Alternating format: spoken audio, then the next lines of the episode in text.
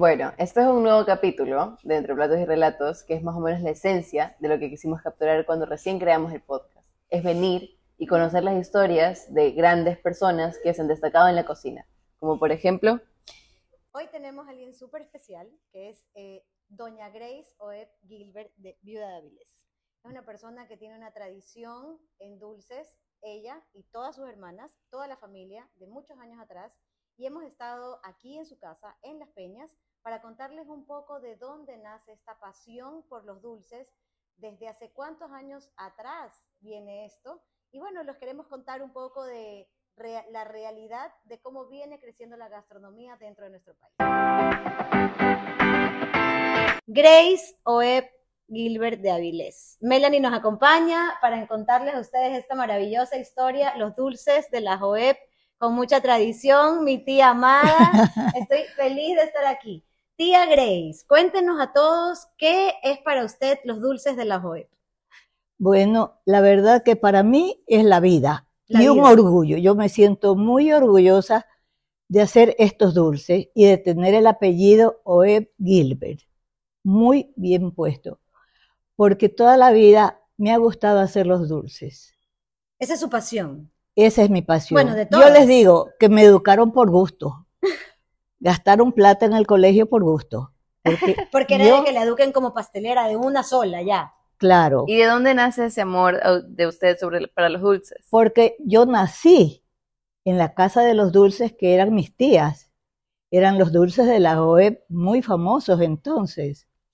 Todo el mundo los hacía. Y yo siempre desde chiquita estaba metida ahí. Me votaban, pero yo ahí estaba. Bueno, aprendí dando gracias a Dios a hacerlos. Y hasta aquí todavía creo que no me he olvidado. No, ya acabamos de probar unas cosas deliciosas que ustedes se mueven. Divinas. Tía, ¿quién fue la pionera de la Joeb haciendo dulces? De la Joeb González Rubio eran ñaña Esther y ñaña Lola. Ana María, ella se dedicaba era a hacer los panqueques, o sea, los queisitos pequeños. Ok. Sí.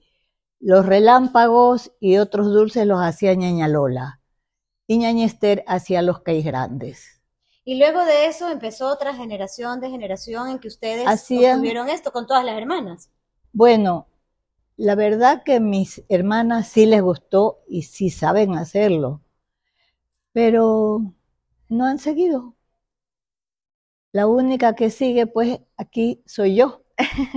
sí. Eh, bueno, ella también. Mary, también hacía así, pero no hacía así tanto. Ella le hacía mucho a sus amigas y, le hacía así, exactamente.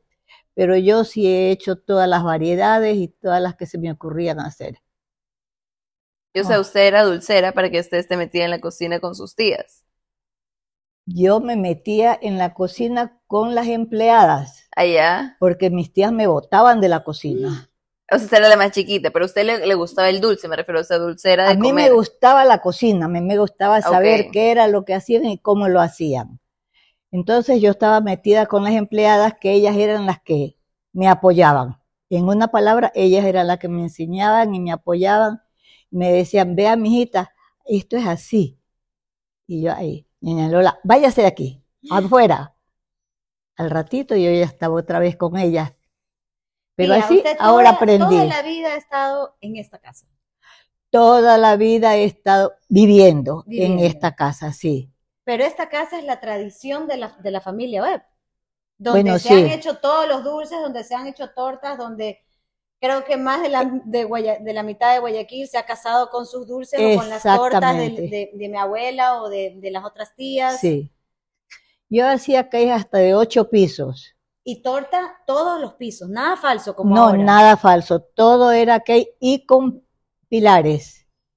Entonces era una cosa altísima. Iluminadas. Iluminadas, sí. Carlos Dolce era ingeniero electricista.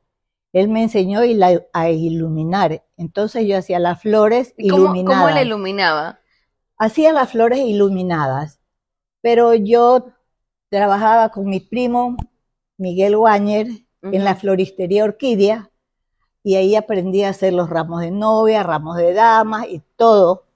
Entonces ahí aprendí eso y traté de iluminar los cakes. Pero, a ver, no, Lo- no- Los ramos, los ramos de novia. Ah, ok. Y a las tortas Divino. también. Las Hacían tortas las también, tortas y claro. les pasaban como las lucecitas de Navidad. Yo recuerdo Sí, que les pasaban y entre las flores te ponían eso. Entonces tú ponías esta torta imponente de 9, 10 pisos, hasta 12 creo que han hecho. el que, por Todas ejemplo, que era de ese porte y seguían más pequeños, más pequeños.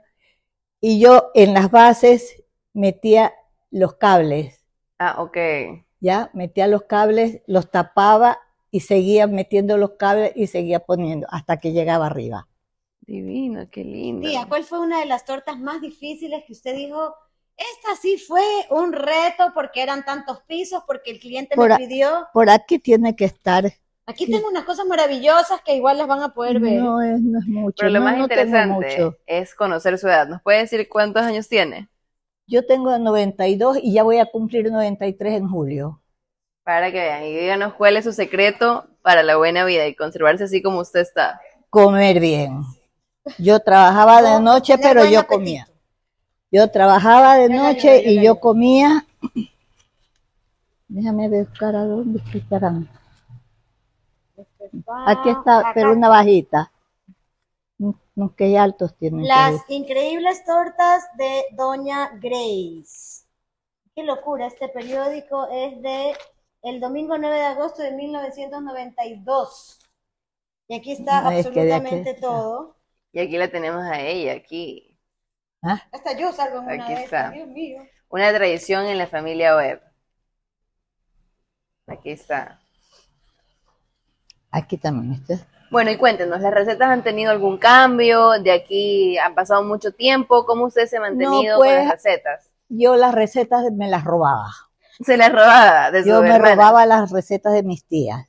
Mientras ellas dormían, las muchachas cuidaban y yo cogí, y me robaba las recetas. Pero las tenían escritas, o no era, era todo al ojo. No, algo tenían en unos cuadernos, entonces yo cogía y me, co- me cogía.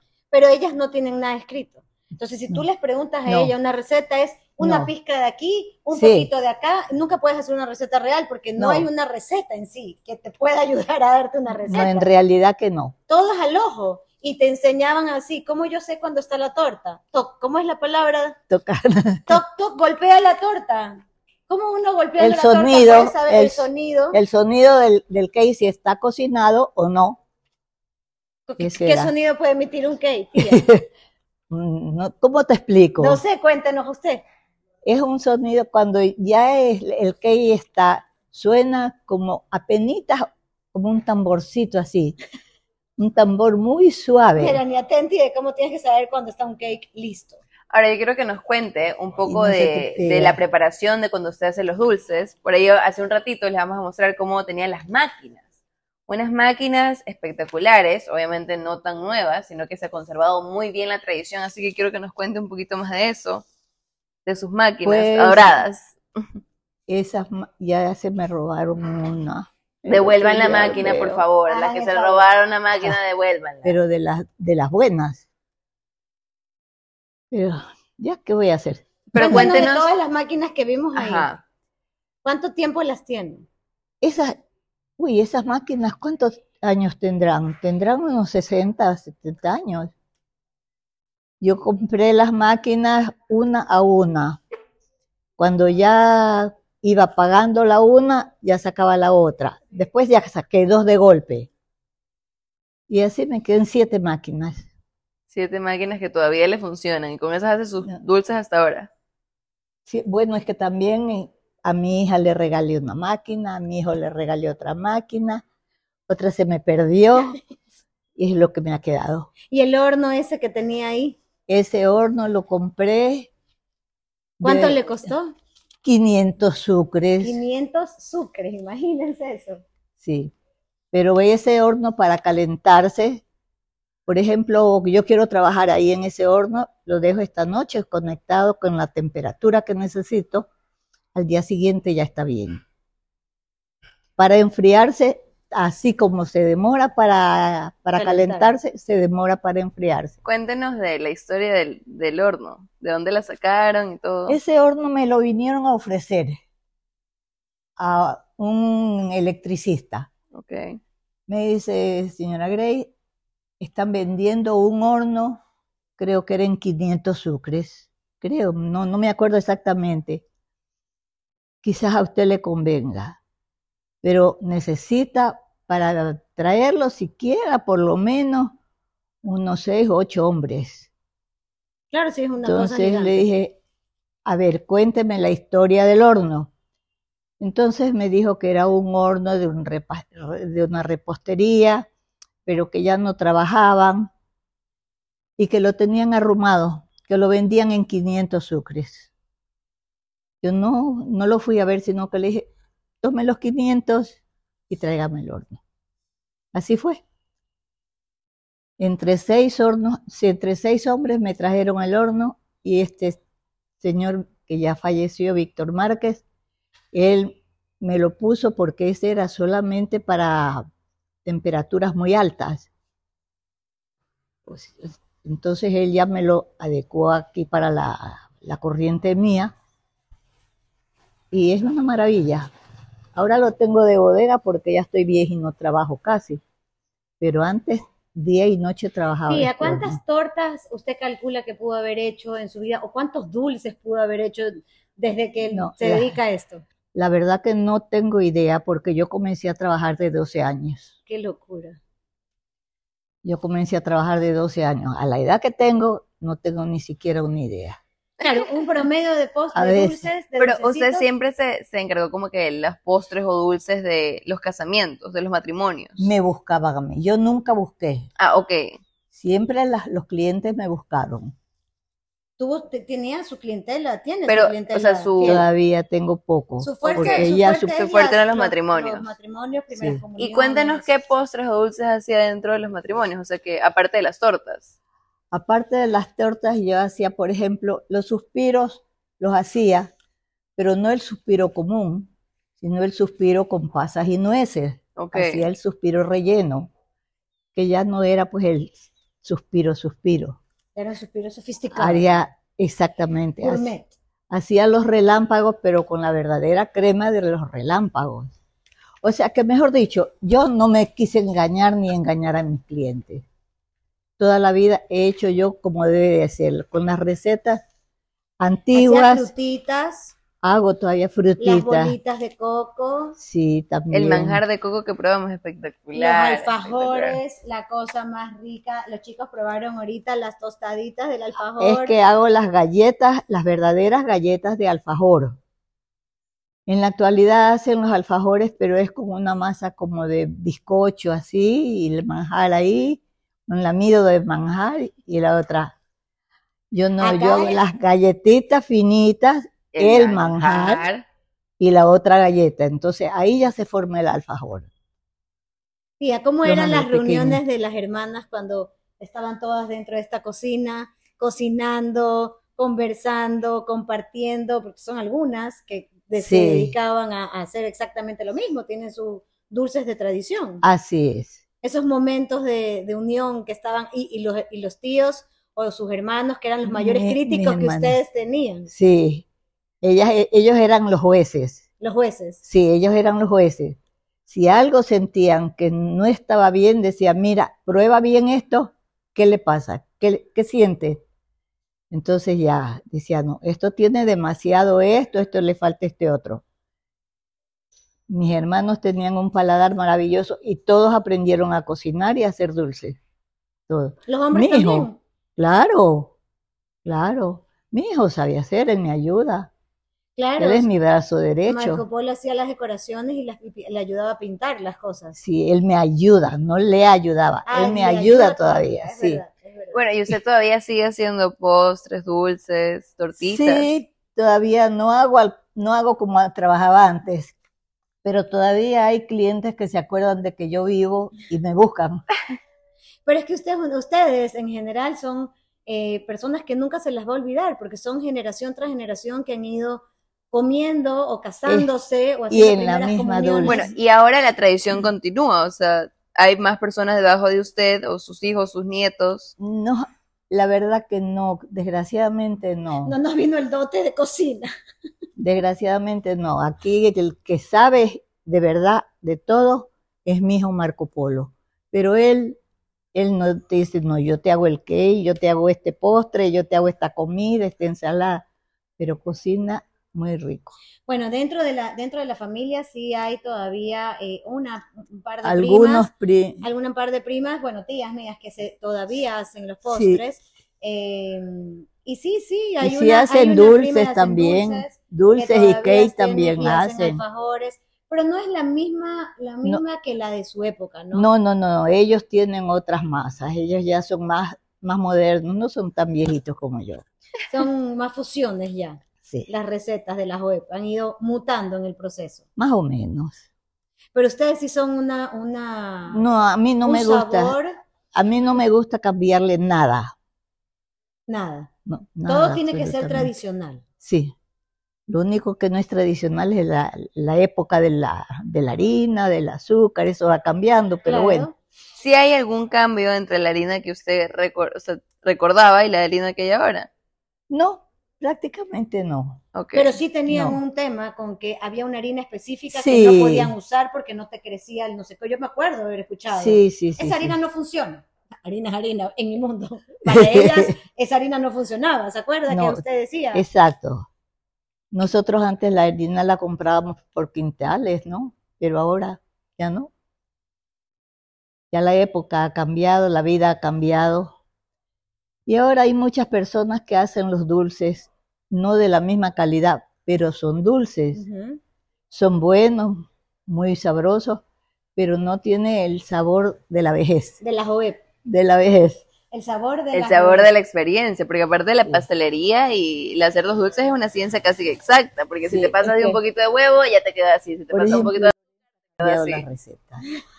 ¿Qué? Está bien, es verdad. ¿Qué? Sí.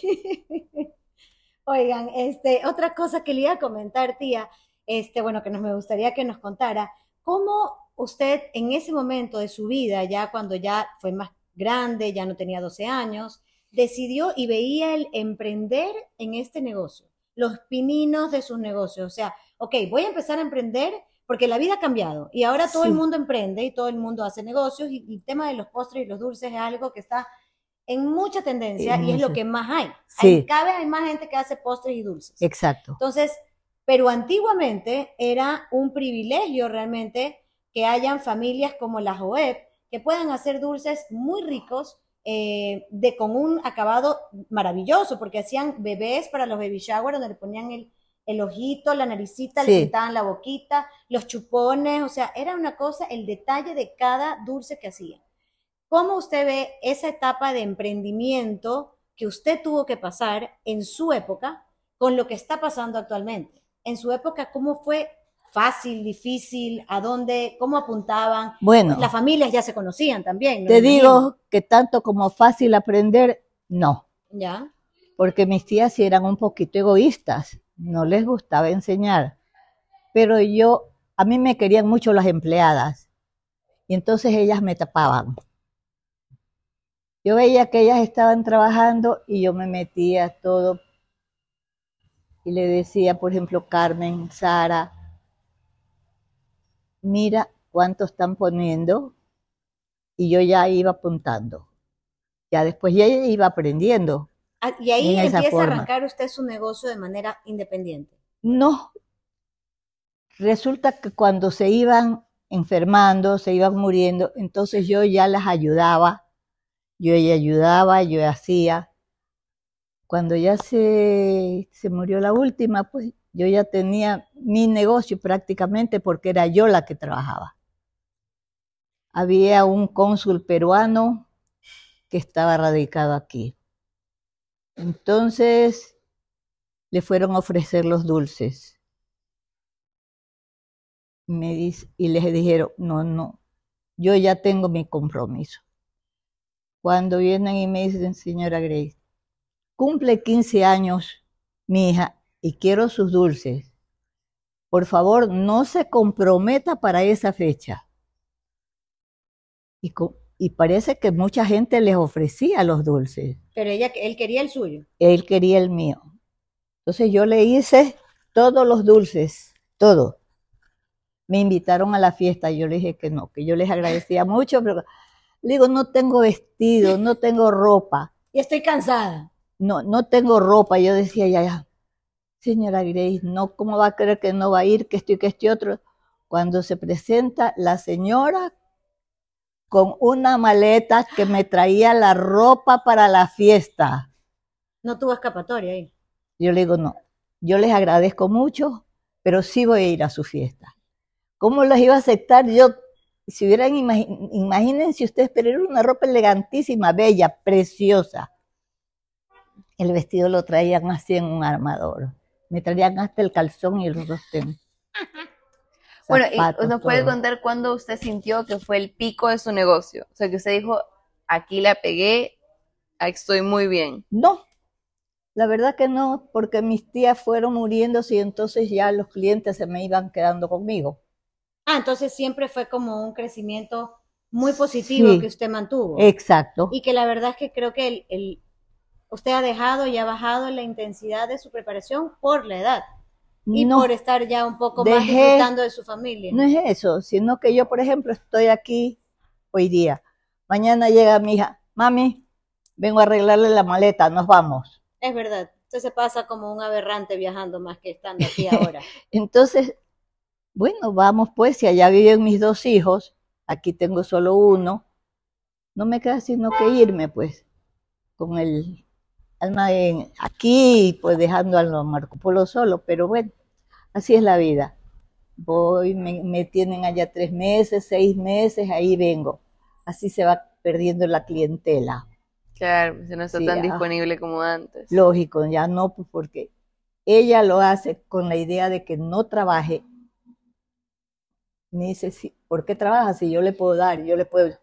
No, pero a mí no me gustaba eso porque en realidad a mí me gusta trabajar. Yo sé trabajar. Oiga, cuéntenos quién es, yo sí sé, pero cuéntenos usted quién es doña Lorenza González Rubio Acevedo, que es eh, quien inicia la industria casera de los dulces en Guayaquil. Esa era mi abuelita. Su abuelita. Es, mi abuelita, hermana, este, mamá de mi, tatarabuela. Sí. Esto es del 17 de diciembre de 1989. Ella hacía dulces. Este, este bueno, cuando ya, cuando yo trabajaba ya no, ya ella, a ver, ¿cómo te puedo decir? Yo tenía cuatro años cuando ella se murió. Ya. Pero seguían trabajando mis tías. Mis tías eh, seguían trabajando y ahí aprendía yo. Pero de metida, porque no era que me enseñaban, sino que yo me metía, veía iba y copiaba. O sea, usted aprendió viendo. Aprendí viendo y copiando en un cuaderno sin que ellas vean. ¿Y ese cuaderno todavía lo conserva o no, no? que también se habrá hecho ese cuaderno. Dios sabrá. Pero usted nos estaba comentando de un libro. ¿Ah? Usted nos estaba comentando de un libro. Querían que haga un libro yo, pero eh, no, ¿para qué? ¿Cómo? Qué bonito contar. Mira, tía, este, la, tatarabuela Lorenza González Rubio se casa con don Carlos Joeb Chevaliu. Imagínense, esos son los tatarabuelos. Y desde ahí. Dicen mis abuelitos. Ya, pero son tatarabuelos. Imagínense, desde esa época ya había una tradición en esta familia de, postres, de dulces, de, saber lo que era la gastronomía y cocinar, el arte. Porque mi abuelito pidió las recetas a, a las hermanas. Y sobre esas recetas se empezaron a hacer los dulces. Ok, entonces para recapitular, las recetas originales siempre fueron OEP. OEP. OEP, sí. Y la abuelita Lorenza González Rubio cogió las recetas de sus cuñadas y empezó a hacer todo esto. O sea, mis tías, mis tías, fueron, sí, las hijas de ella. Qué barbaridad esto, esto es una reliquia, la verdad, qué maravilla. Y desde esta época ya se hablaba del alfajorcito los relámpagos. Ustedes no saben lo que son los relámpagos de esta familia. Ay, ni me los nombre que Robertito Gilbert esté esperando esos relámpagos. Siempre los espera. Hoy. Tiene que hacerle. Un, saludo especial para mi tío Roberto. Tía, la verdad es que para nosotros es un placer estar aquí. Nos encantaría conversar muchísimo más y que nos cuenten más historias, más una anécdota. Cuéntenos una anécdota así de alguna torta, algún postre, algo que le haya pasado realmente chistoso durante tantos años que ha tenido haciendo esto de aquí? Bueno, chistoso no, pero asustada sí. Asustada, a ver. Claro, yo hice un cake de siete pisos con bases. Ajá. Se iba al Club de la Unión. Cuando su, de aquí bajaron bien porque les dice que cojan el carro allá en la planchada. Entre seis hombres bajaron el carro y otros que custodiaban. Sostenía la torre. Sí. El que al subirlo se cayó tres pisos. ¿Y la novia? Entonces vinieron llorando y tuve que ir a arreglarles el cake. Pero yo siempre cuando he hecho esos cakes grandes, eran con esas aletas voladas, que son, yo no les ponía alambre, sino solamente dulce. Si llevaban seis aletas, por ejemplo, el cake, yo hacía doce. Entonces yo ya fui llevando todos los repuestos que tenía. Para volverla a armar. Para volver. Ya cogí, llevé todo y armé el y me quedaban, dando gracias a Dios, me quedaron siempre bien. El cliente más difícil, no nombre, pero la situación más difícil, aparte, esto fue un susto, pero el cliente así que venga y te diga, ¡Ah! cada vez que venía era lo peor que me podía pasar. no lo nombre si no quiere, obviamente, ¿no? Ya si está muerto podemos nombrar. Pero, pero si no quiere, no lo nombre. Pero le pasó en algún momento decir, ay, ahí viene este cliente otra vez. Cada vez que él venía, yo le decía, pero tienes que llevarlo con, tienes que llevarle el cake con delicadeza, con cuidado. Por último, le decía, llévenlo en parihuela hasta allá abajo, y ahí abajo lo ponen en el camión o en la camioneta. Bueno, llevaban el cake y este tipo dice, no, porque venía con seis hombres. O sea que desde aquí lo bajaron en el carro. Desde aquí lo bajaban a pie. De aquí lo bajaban en parihuela hasta allá abajo, porque aquí es la bajadita esa. Pero bajando el cake, un, un tipo de esos se resbaló. Y del tercer piso vino así, lo único que hizo fue virarse y hacerse pedazos. Nada más. La novia lloraba, la gente aquí, porque vinieron como seis personas. Les digo, cálmense, por favor, váyanse. Y me llaman a las seis de la tarde. A las ocho estaba invitada la gente. Me llaman a las seis de la tarde que ya está listo el cake. Pero se, váyanse y déjenme el tiempo para trabajar. Pero váyanse, que yo voy a trabajar, así tengo que trabajar. Que me tengo exactamente, que exactamente. Y empezaron a llamarme por teléfono. Les digo, por favor, si ustedes me llaman por teléfono, o hablo por teléfono o arreglo el cake. Claro, no me estén poniendo presión, porque si no, no tengo tiempo para trabajar. Exacto, les digo, o hablo por teléfono o arreglo el cake. Ah, no, ya, ya, señora Gris, ya, ya, señora Gris, ya no la vamos a molestar. bueno, la verdad, que vinieron a las 7 de la noche, yo las llamé por teléfono. Ya vengan, que el que está listo. Sí, pero no nos llevamos el case, nos las llevamos a usted. Para que usted venga con el case por si llegase a pasar algo. Sí, hasta el Club de la Unión tiene sus semejantes escaleras. Claro. Pero bueno, dando gracias a Dios, subimos, quedó todo bien, no pasó nada. Pero yo ya llevaba pues masa, decoradores, de todo para, para aletas. Claro. porque siempre me gustaba a mí hacer de más. Es que yo siempre sabía que dañaban algo.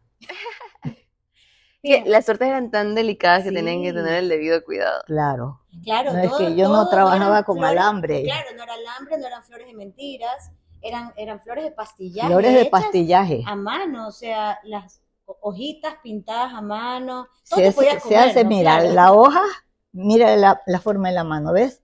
Solita se me... No sé, aquí en este huequito daba la... Ahí, ahí daba la, la hoja. Ah, ok.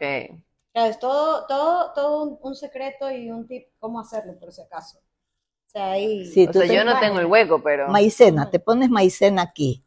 Enséñala allá, enséñala allá. Entonces haces así y le das la forma y la hoja. Y te queda, cuando tú la sacas, ya te queda la hoja viradita. Tienes que venir a hacer A mí me obligaron a hacer huevitos de faltriquera aquí y yo te voy a traer a ti que tú también vengas a hacer alfajores, huevitos de faltriquera, además de que nos vamos a comer ¿Usted hace eso?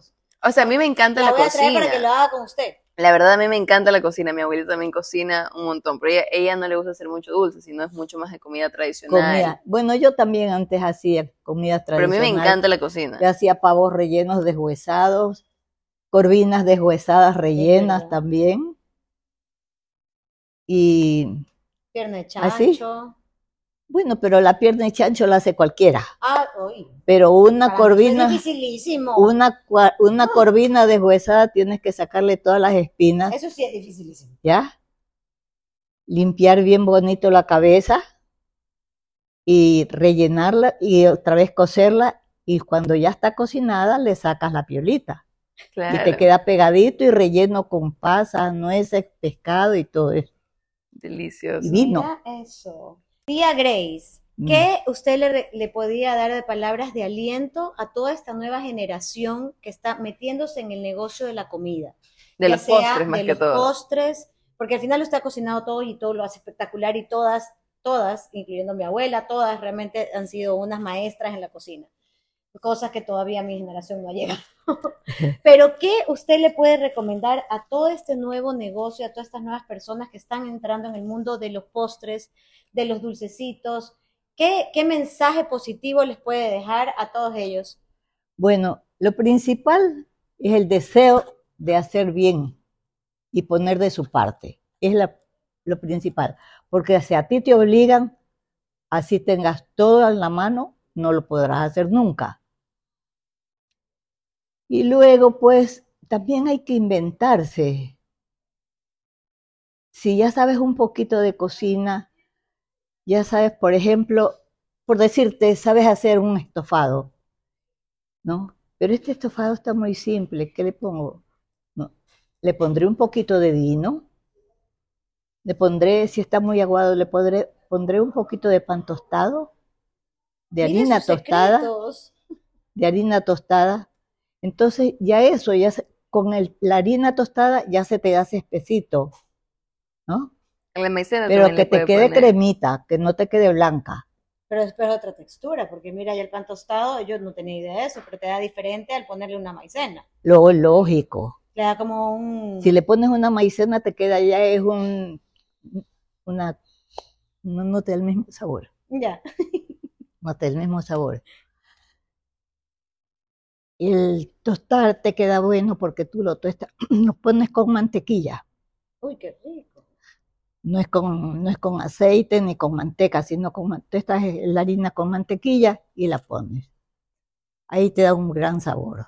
Entonces, en resumen, ustedes les recomienda las, a todos estos nuevos emprendimientos o a estas personas que quieren poner sus negocios de postres es Sé creativo. sé creativo, enamórate de lo que haces y no y pierde el miedo. Hacerlo con amor. Hacerlo con amor. Lo principal es hacerlo con amor, pero si haces a la fuerza, nada te queda bien. Y mantener la calidad, ¿no? Mantener la calidad, sí. Es Porque, lo hay- principal. porque hay, hay veces personas que, que empiezan súper bien con su calidad y en el camino lo van perdiendo. Es Ahí ponemos pip. Este, oiga tía, la verdad es que estoy muy feliz de haber estado con usted aquí. Siento que nos falta el tiempo, pero vamos a, Yo- vamos a volver. Yo me siento más feliz tenerte aquí. Ay, qué. Especialmente, no es que los rechazo a ustedes, pero recién los conozco y me parecen muy agradables. Pero tener a este pájaro aquí es bastante difícil. No, no es difícil, porque siempre se va de viaje. Pero realmente No. para mí es de- realmente muy bonito estar con ella. Eh, cumple el rol de una abuela postiza. Y la verdad es que lo, lo- más bonito es, hemos estado eh, aquí en Las Peñas. eh, yo crecí, igual que toda mi familia en esta casa. Hemos tenido reuniones familiares, hemos bailado, hemos cantado, hemos llorado, hemos pasado cosas increíbles con toda la familia aquí. Y realmente lo más bonito es habernos trasladado acá y vivir un poco esta experiencia que los chicos no conocen porque son otra generación y porque no la han podido disfrutar. Y que estar con usted y que ellos las conozcan y que usted le pueda contar al mundo todo lo bonito y lo divertido que ha sido su vida dentro Ah, de los sí. dulces. Para mí, lo principal no es la sala, es la cocina. Es la cocina. Ese es el spot más importante. Sí. Igual van a poder ver todas las personas un poco de lo que usted tiene en su cocina, que vamos a mostrarles. Bueno, tengo poco. Tiene poco. Bienvenida, muchísimas gracias, no, bienvenidas, muchísimas gracias por haber compartido con nosotros otro episodio más de Entre Platos y Relatos. Esto es uno de los pequeños que vamos a hacer con doña Grace Oeb, una maestra y una de las pocas Oeb que quedan de la familia para disfrutar estos dulces con tradición. Eh, en otro episodio, más adelante, vamos a estar aquí con ella mientras vamos a comer riquísimo con todo lo que nos va a ir preparando. Mel, bueno, muchísimas gracias por este nuevo episodio, muchísimas gracias por contarnos su historia, estoy muy contenta de conocerla. Me tienen a la orden, estoy aquí con ustedes. y espero podernos poder topar en un próximo episodio. Con esta sobrina ingrata que nunca se la ve. Es verdad, están que me hacen por ahí, pero es verdad, es verdad. Yo la amo, tía. Gracias por todo. Yo, aunque no los vea y no me amen, de todas maneras yo los amo. Uno la ama, ella es la más bella de todas. Pero bueno, gracias por estar con nosotros y este episodio ha sido lleno de amor, realmente un episodio lleno de amor. Porque en realidad yo no le digo eso a todo el mundo. Eh, yo sé que no sé, usted, usted no tiene filtro y usted dice lo que piensa y como lo piensa. Así es lo más bonito de ella. Así que nos vemos en otro episodio de Entre Platos y Relatos.